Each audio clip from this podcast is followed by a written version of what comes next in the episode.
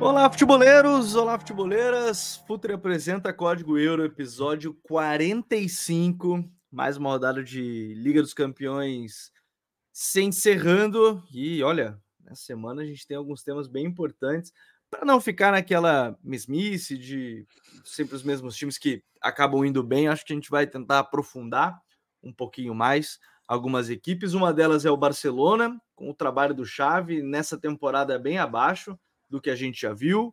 É, a Real Sociedade histórica, histórica, classificando pela primeira vez né, nas oitavas de final da Liga dos Campeões, duas rodadas de antecedência, duas rodadas de antecedência num grupo que é, era um grupo difícil, né, querendo ou não, era um grupo com o RB Salzburg, era um grupo com Benfica, um grupo com Internazionale, e a Real será tá lá, classificada, já a próxima fase.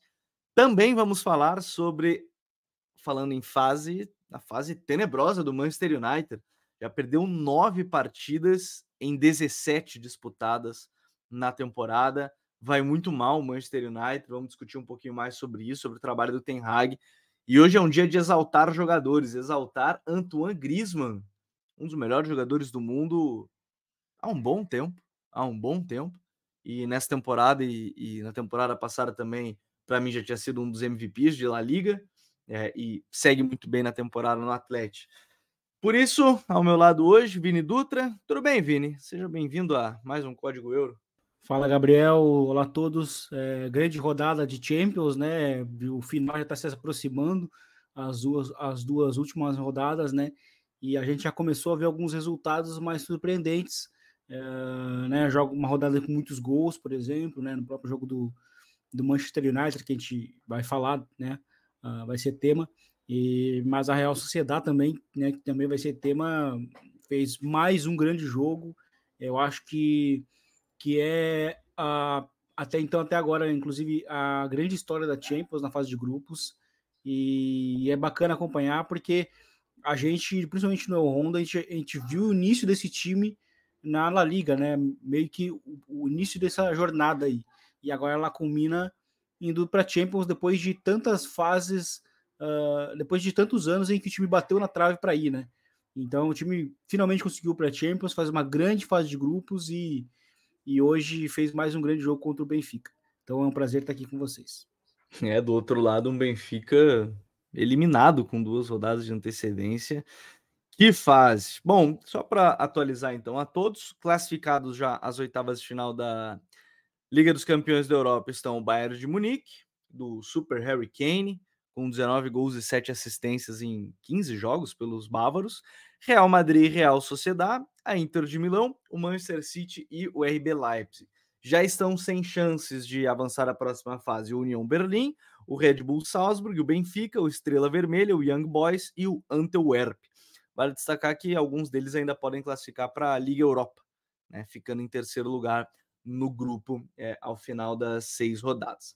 Bom, já que a gente falou dos espanhóis classificados, é, vamos começar pela Espanha, Vini, onde Real Madrid está classificado, mais umas oitavas de final de Champions. A Real Sociedade a gente vai comentar um pouquinho mais para frente, porque né, na terça-feira foi dia de Barcelona e o Barcelona vem de uma sequência muito ruim de jogos, né, Vini? E, e apesar das pessoas é, ou pelo menos eu ver algumas pessoas comentarem que, ah, não, porque o Xavi está com muitos desfalques e tudo mais, sempre se fala das lesões, né, do Frank, agora do o Pedro está voltando, o Frank ficou fora as últimas semanas, enfim. É, eu acho que ele, ele tá num ponto que ele tem que ser cobrado porque o time já jogou mais e ele não é o único time né, que sofre de lesões ao longo de uma temporada, né? Então é, eu acho que agora começa os. Foi a primeira vez, sinceramente, que eu vi as cobranças maiores ao Chave, né, pelo trabalho dele e, e, pela questão de desempenho, de resultados. Mas eu acho que chega no momento mesmo que o time está oscilando bastante em termos de desempenho e eu, particularmente, não vejo que é só um problema das lesões que, que tem sido recorrentes, mas também acho que não é o único clube que sofre com isso, Vini. É, é, é, verdade, assim, acho que as lesões ela, ela atrapalham um pouco, sim, mas eu acho que o Barcelona é, vem demonstrando alguns problemas que, por exemplo, já trouxe da temporada passada, né? A falta de gol, é um time que tem pouco gol, é um time que vem fazendo atuações seguidas ruins, é, veio de um jogo, inclusive contra a Real Sociedade, em que na verdade deveria ter perdido, e venceu o jogo Sim, no foi final. Dominado, foi dominado. Uh, então, o Barcelona. É, exatamente. Então, é, o, o, Barcelona realmente está fazendo jogos muito ruins, em que, em que, o, em que muitas vezes o Mark, o Mark André Ter Stegen tem que ser o protagonista do time, né?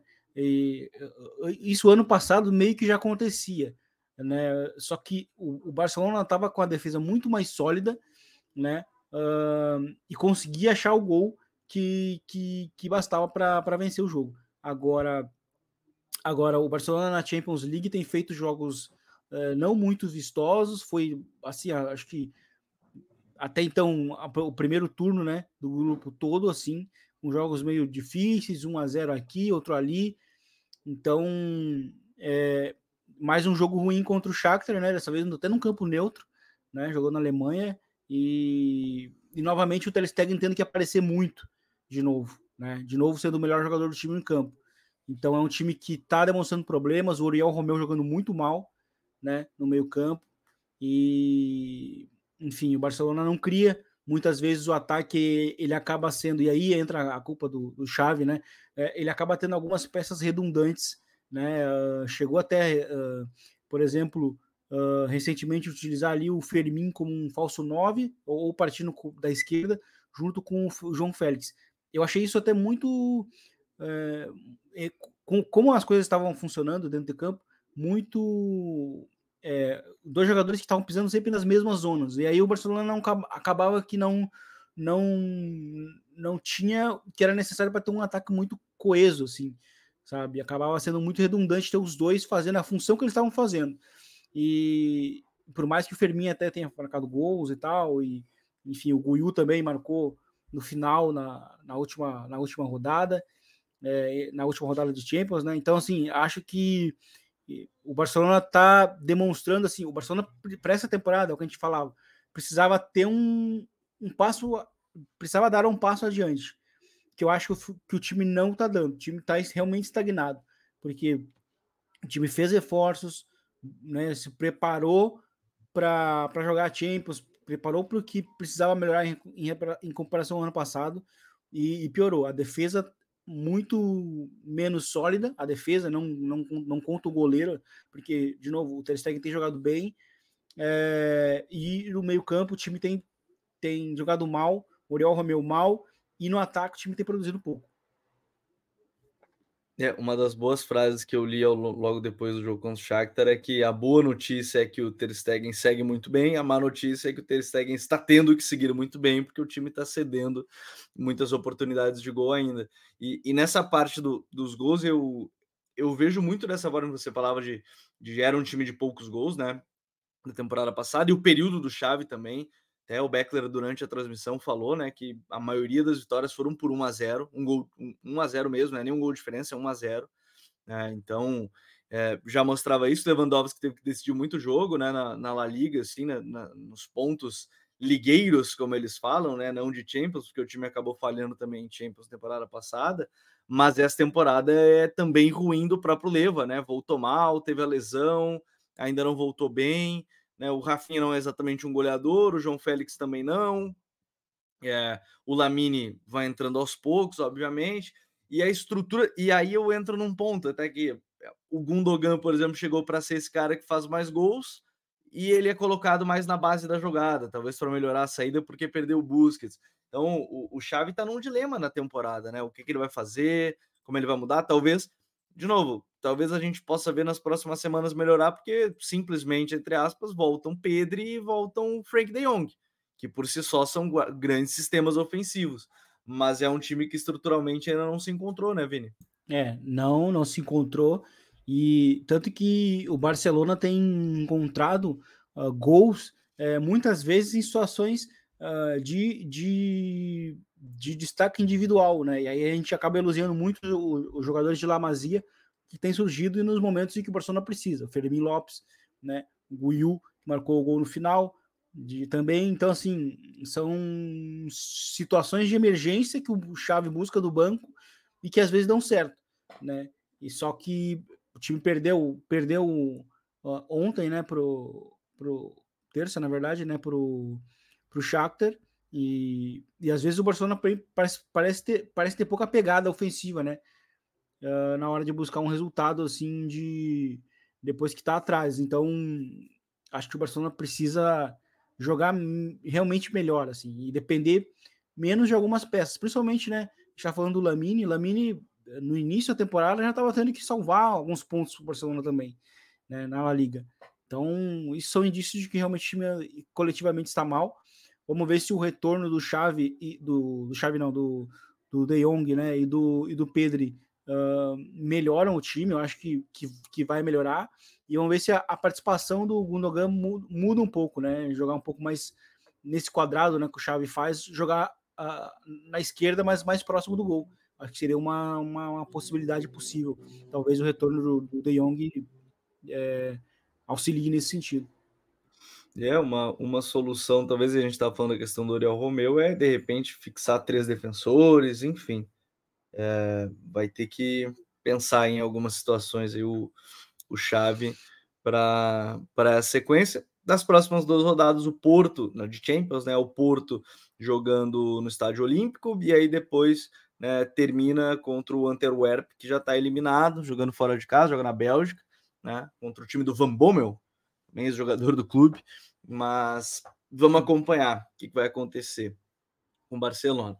Mantendo na Espanha, pô, Vini, a gente falou tanto aqui no El Rondo, que era nosso podcast de futebol espanhol, e eu até fui buscar um tweet nosso, buscar, porque eu lembrava que a gente já tinha falado dele, que era o Barrenetier. E, e aí o tweet ele data 2020.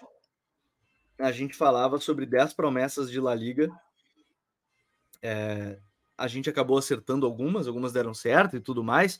Entre elas, a gente falou do Ronaldo Araújo, do, a gente falou, as 10 que a gente citou foram Ronaldo Araújo, o Hugo Guijamon, o Yangel Herrera, Kangin Lee, o Erran Sunset, o Ansu Fati, o Barrenetier, o Cubo, Rodrigo e o Cuti Hernandes. Eram as 10 promessas né, de La Liga. Ainda tinha alguns bônus no episódio, né, que a gente gravou isso lá em 6 de outubro de, de 2020. Lá se vão três anos. Hoje, inclusive, o, o Rodrigo entrou na lista de maiores artilheiros é, brasileiros do Real Madrid, junto com o Vini, né? 17 gols marcados para cada um em Champions. Mas enfim, eu quero falar sobre a Real Sociedad porque classificou num grupo bem difícil. E mais do que isso, né? Desse time titular, a gente até publicou nas nossas redes um, uma estatística, um dado bem legal, que é o Yarzabal, o Barrenetier, o Elustondo, o Zubimendes, o Beldia, o Lenormand, né, o John Pacheco, o Henry Munhoz, eles estão no clube desde os 12 anos. A primeira categoria do, do clube é sub-13, tá? Então eles estão lá já jogando uma categoria acima há bastante tempo. E hoje, pela primeira vez, o time classifica para as oitavas de final da Champions. É a coração de um projeto, né? Muito, muito coerente com o que pensa o clube desde o início, né, Vini? É, é legal de ver. Isso, isso é uma coisa legal de ver a, a coroação de um projeto como a Real Sociedad chegando nas oitavas da Champions. É, é bem legal porque, de novo, né? Uh, no início eu falava, no El Rondo, a gente, a gente acompanhou o início desse, desse time, né? Dessa trajetória, da, desse ciclo, na verdade, porque o Imanol assumiu a, a, equipe, depois ali do Eusébio Sacristã, que também a, equipe com ele jogava bem também, tinha similaridades em termos de começar bem a La Liga e tal, de ser um time também que costumava jogar com a bola mas claramente com o Emanuel o time deu um passo a mais e aos poucos a gente foi notando que realmente se tratava de um time diferente, né? Uh, foi um time que fazia sempre boas campanhas na La Liga, por mais que perdesse o fôlego no final da temporada, mas logo depois conseguiu um, conquistar a, a Copa do Rei, né? Ainda lá com o Odegar no time, né? Os, era outro, outra equipe, mas enfim, e, e eu acho que a, a, principal característica hoje da Real Sociedade é justamente conseguir mesclar é, esses jovens que eles cons conseguem é, revelar, né? principalmente no meio campo, né? a quantidade de meio campistas que eles têm revelado é, é muito grande, né? Agora a gente tem aí o Zubimente como o grande meio-campista, mas antes dele até falava muito com o Gabi na época, é, tinha sido o André Guevara, né? Que na época, hoje até não, não meio que não, ele não evoluiu tanto quanto se imaginava, mas mas na época ele, ele surgiu também meio que de uma situação emergencial, né? Quando o Ilarra Mendes se lesiona. Né? O Ilarra Mendes também faz parte de, dessa, desses, desses jogadores sendo revelados né? Pelo, pela Real Sociedade. E, e aí, o, quando o Guevara também lesiona, surge o Zubimente, que hoje está muito bem consolidado e, e deve dar um salto para uma grande equipe, né? uma equipe grande, top, uh, no ano que vem. Né? Uh, então, assim, é uma capacidade de se renovando, encontrando meio campista, bons meio-campistas. É um grande é um projeto muito coerente. Né? O Gabi uh, sempre cita a questão, a, a, influência né, do Abel Rojas, né, que era um dos líderes né, do Elcos de Balão, que, que faz parte né, da, da equipe de, de analistas da, da Real Sociedade. E, e, é um trabalho muito bem feito realmente, porque é, não só a base pro, consegue hoje revelar bons jogadores, né? Agora a gente tem o Barrenechea finalmente alcançando um reconhecimento, né? Uh, mas o time tem feito boas contratações no mercado também. Se a gente olha agora para o Braz Mendes, Braz Mendes também é uma solução que eles encontraram no mercado barata e que funcionou muito bem no clube. O Braz Mendes marcou todos os gols, é, marcou, marcou em todas as rodadas na Champions League até agora, na, pela, pela, pela, pela Real. Né? Então, é, acho que hoje não é porque ele perdeu o pênalti, mas é, ele não marcou então hoje. Mas de qualquer forma, ele vinha marcando todos os gols, é, todas as rodadas uh, na Real Sociedade. E o Miquel Merino também é um outro cara que surgiu bem na carreira, mas aí ele foi para o Dortmund, não teve um, uma evolução esperada, voltou para a Espanha e com a Real Sociedade se tornou uma, um, meio, um, um coração no meio campo do meio da equipe, né? Além do Erzabal que que é o líder né, do time, claramente é, é a bandeira da equipe, né? Uh, muito identificado. Então, que, que vinha de uma lesão e que agora tem jogado muito bem com esse como esse falso 9. Então, assim, é muito legal a gente ver esse time que tem que tem que é muito recheado de jogadores vindo da base, né? A gente tem dois jogadores na defesa que, que são por mim são bem muito identificados com a equipe, que é o o Elustondo, né, o lateral direito, que também sofreu muito com lesão no início. A, a, outro jogador que surgiu muito bem, é, jovem, mas não conseguiu decolar justamente por conta de lesões, o Elustondo, é, e o Zubeldia, que também é outro líder da, da equipe, né? É muito legal ver isso, sim, porque é, a gente poderia estar falando de um clube, por exemplo, a gente citou o Zubimendi. O Zubimendi, o Barcelona tentou, é, mas era uma contratação cara, o clube pedia 60 milhões de euros. O Erzabal, ele, ele surge de uma carreira muito parecida com o Griezmann, né, de ponta esquerda, vira um segundo atacante, agora tá jogando como um falso 9, né, e, e, e provavelmente acho que ele vai se manter na carreira ali na, na Real será, talvez tenha um teto, é, não vai ter um teto do Griezmann, mas eu acho que chega numa uma carreira bem interessante aí, e já está tendo numa temporada muito legal. A grande joia atual é o Barrenetier, né, que fez seu primeiro gol em, em Champions League é, hoje. Já passaram aí jogadores, e aí a gente pode falar do, do foco também formativo, também, ou encerrar formação.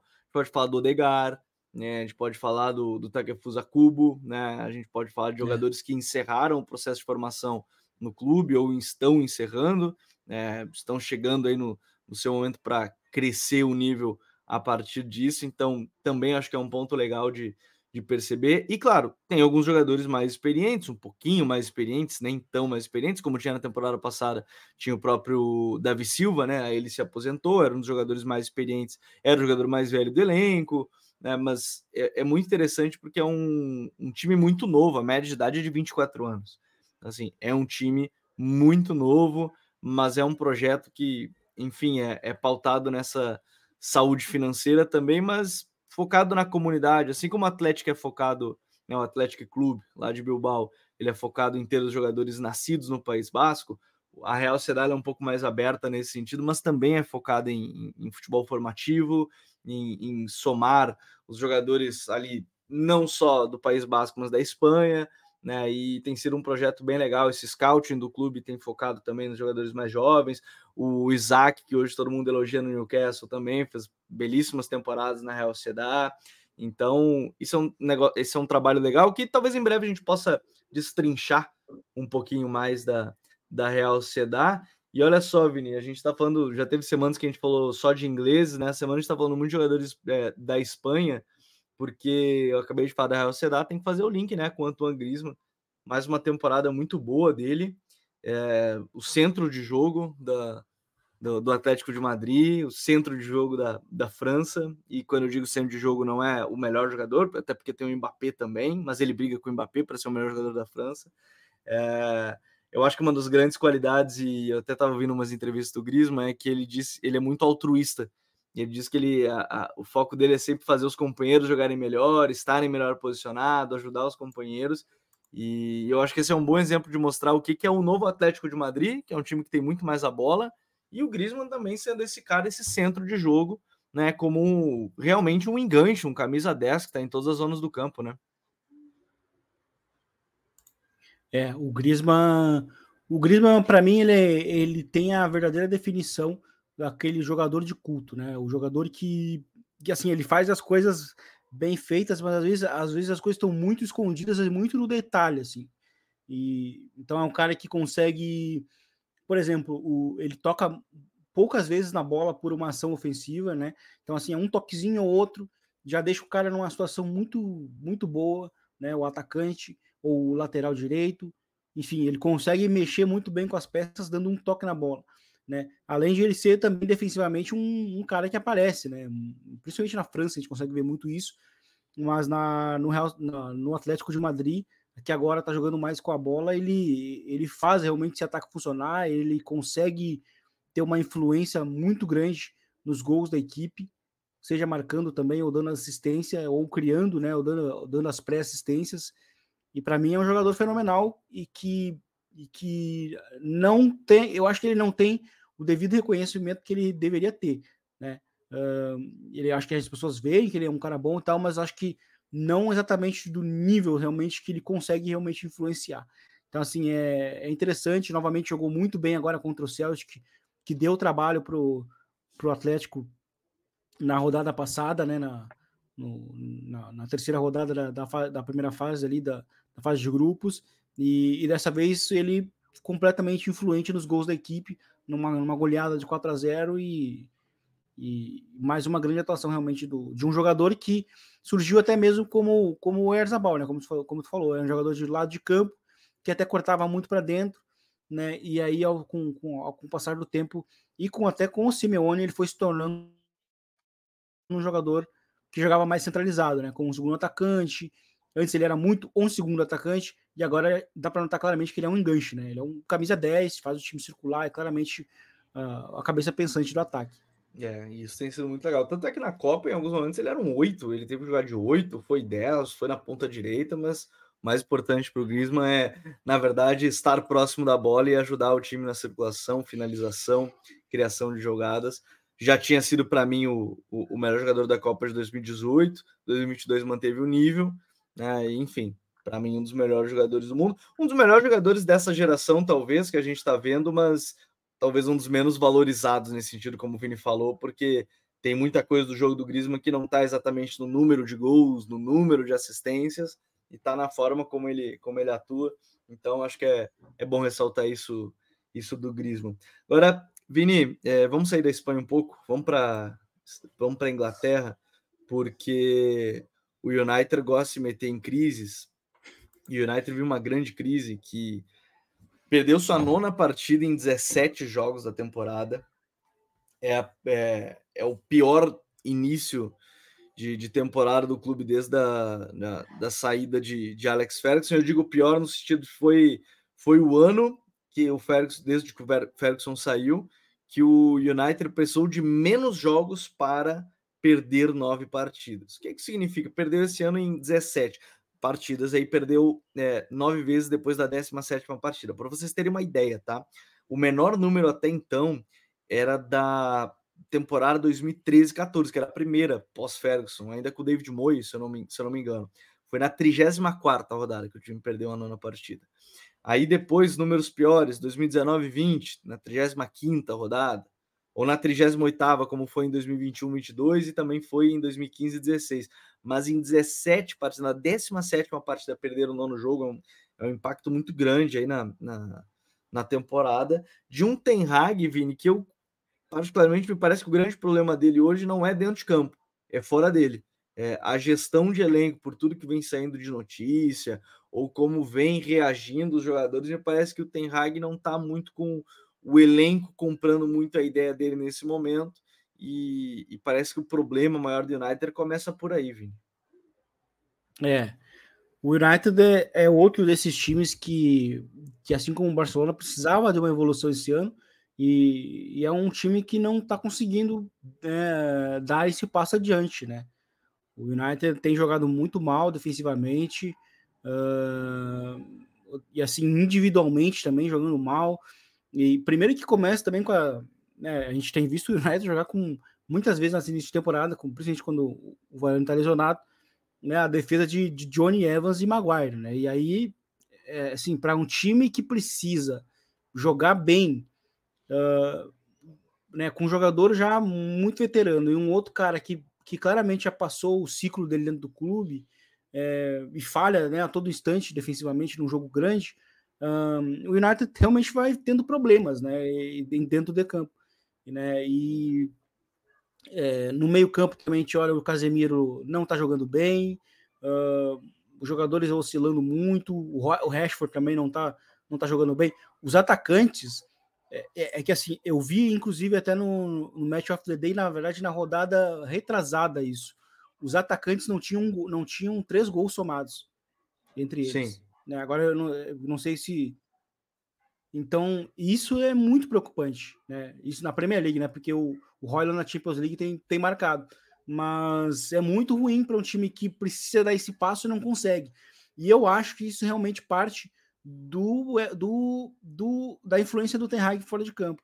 Né? Ele tem sido, às vezes, muito duro, ele tem sido, tem dado entrevistas é, muito confusas, muito controversas. Né? A última agora foi aquela da, da, do porquê que o time jogava diferente, né? E, e, e aí ele explicou que não dava e tal, e, e de qualquer forma, a maneira como ele também lidou com, com o Sancho, né, nesse tempo todo, uh, sempre foi muito estranha né? Principalmente também uh, com jogadores que se envolveram em polêmicas extra-campo, como o Greenwood e o Anthony, né? Nota-se até uma diferença de, de tratamento, assim, em termos de, pô, tu vai tratar um cara desse jeito, mas, sabe, então, é, acho que o Ten Hag parece estar muito, assim, eu, eu até achava que ele teria, um para esse ano, uma segurança maior, mas da maneira como as coisas têm acontecido, a maneira como o United tem perdido jogos, como não tem reagido, eu acho que ele está numa situação muito próxima de, de ficar em, em xeque, assim, a, a, o posto dele, porque tem lidado mal com questões extra-campo e em campo o time não tem evoluído nada, né? Eu acho que tá, tá tendo até muita marra da, por parte dele, ah, eu, eu revolucionei no Ajax e tal, mas assim, foi no Ajax, a gente parar para pensar, o, único trabalho dele foi no Ajax e, tá, e no Utrecht antes disso. Também foi muito bom, mas, mas foi só. Né? Acho que está na hora também de, de, ele fazer. E ele está falando mais do que fazendo menos. Né? Então, assim, eu acho que isso está prejudicando o United. É, e até dentro disso, é, são contextos muito diferentes, né? Porque, por exemplo, a gente vai estar falando de um, de um Ajax. O Ajax o treinador, não é que o treinador é a figura principal, mas ele lida com bem menos egos do que um clube como o United, um clube como, sei lá, o Bayern, um clube como o Barcelona, Sim. Real Madrid, a gente já falou muito sobre isso em alguns outros programas. Então, assim, é muito diferente. E aí é justamente onde ele está estagnando. E se ele não consegue fazer o elenco comprar a ideia dele, ele não vai revolucionar nada nesse sentido. Né? E, e assim, as brigas e discussões dele são estranhas, por exemplo. Uh, nem julgo se o Sancho estava certo ou errado nesse caso. Mas aí afasta o Sancho por tudo que aconteceu, mas tem o Anthony ali em meio a um processo judicial de agressão à, à, ex, à ex-mulher. Mas o Sancho, teoricamente, foi porque o Sancho disse que não queria só ser o bode expiatório, dizendo que estava bem e só não foi escalado por, por opção dele. Uh, quase voltaram o Greenwood, né? O Greenwood quase foi foi, foi, foi recolocado no elenco, só não foi porque a torcida começou a pressionar de todas as não só a torcida, né? Porque ele também é acusado, não, né? Ele é condenado a, né, por agressão à, à ex-namorada também. Então, assim, também é uma liderança um pouco estranha, né? Ou então, tira a brasileira de capitão é. do Maguire e agora nesse momento é que ela retirou confia no Maguire. Questão do, do, do, do Greenwood, a diferença é que é, a namorada dele retirou, né? Porque eles se reconciliaram. Mas, a, mas o caso dele tá, realmente estava tão avançado quanto o do Anthony. E na verdade houve um acordo, né? Então, né? Então, realmente, é, é essa diferença de tratamento com o jogador. Até porque até, porque até eu lembro que, que perguntaram se ele ia ser utilizado e, e, e, ele respondeu: olha, se ele marcar gol, ele vai ser importante para nós. Então, assim, ele não se preocupa né, né, com, com, com, o tipo de elemento que ele pode ter no, no elenco, no, no, elenco, né? Então, assim, é meio. Por isso que é estranho a maneira como ele trata o, o Sancho com o Anthony e o Greenwood. É, e aí fica, fica realmente estranha essa situação. E Vini, não vou deixar passar, a gente tem que falar sobre ele, que é o Harry Kane. Cara, 19 gols, 7 assistências em 15 jogos. É, não que surpreenda os números porque ele tá numa grandíssima equipe, mas é porque ele aumentou ainda mais o que ele já tinha feito no, no Tottenham com um elenco de maneira geral pior que do Bayern de Munique. É, agora ele tá num nível que talvez as pessoas comecem a reconhecer até um pouquinho mais o Harry Kane, né? É, exatamente. Grande temporada do Kane. Uh, é o que a gente falava, né? Ele é um cara que combina com o elenco que o Bayern tinha, com a maneira de jogar, era o atacante que o time precisava. Uh, já é um time que eleva muito o, nível, o número de gols de atacantes, né? O Bayern de Munique, e só que agora tá com, com um jogador prime, né? Ali jogando na posição, né? Individualmente. Então, eu acho que é um início que não é surpreendente, né? vindo de uma temporada muito boa, né? Sempre é bom lembrar que a gente, fala, a gente até falava isso uh, em off, que o Harry Kane na Premier League fez seis gols a menos que o, que o Haaland. Né? Então, Num time pior e menos sabe, dominante. Né? Um time, um time é muito pior e menos dominante. Então, assim, é, é, é, é, são números até equivalentes aos, aos do, Harry, do, do Haaland, né? São não equivalentes, porque se ele faz um time menor, né? É, Nota-se que o peso dele é, é, muito, é muito maior na comparação com o Haaland. Até. Na verdade, na verdade, até um. Se a gente parar para pensar, o peso é maior né, para o Kane. E, e, agora ele está jogando no Bayern. E assim, só não dá para talvez cravar que o Bayern se torne um, um, super favorito a Champions, porque a defesa é muito frágil, né? E a gente, se a gente olha para os últimos campeões uh, de Champions, a gente não vê times com defesas frágeis vencendo. São defesas que que são minimamente sólidas, né? E eu acho que esse é o grande problema do Bayern. Fora que o Harry Kane tem jogado também ao lado do Musiala, que está jogando muito bem no ataque também, né? Então, é, isso tem contribuído, né? Jogar, estar cercado de bons jogadores, uh, tá fazendo com que ele evolua, inclusive os jogadores que, que com quem ele joga ao redor. A gente até mencionava na última vez que a gente falou sobre o Kane, da mudança de números, por exemplo, do Sané da temporada passada para agora, né? em que ele já elevou o número. Então, isso é tudo a influência realmente do Harry Kane, justamente porque ele é um atacante que sai muito da área, sai da referência uh, e consegue trabalhar fora da área, uh, lançando bem uns atacantes, principalmente ao espaço. Então, é, a influência no ataque dele é, consegue ser vista e se a gente olha para esse início de temporada, acho que certamente está se tratando de um top 3, assim, em termos individuais. É, e por isso que a gente comentou várias vezes que ele seria um atacante talvez ideal para o Real Madrid nessa temporada, aquele 9 que gera espaço, que finaliza, que faz gols também. É, não, não acho que no mesmo nível do Benzema, mas em características muito próximas ao, Benzema em termos de construção e participação e tudo mais. Mas o Real Madrid optou por não. Até se falou do nome dele em algum momento, mas optou por não seguir adiante na, na, na contratação.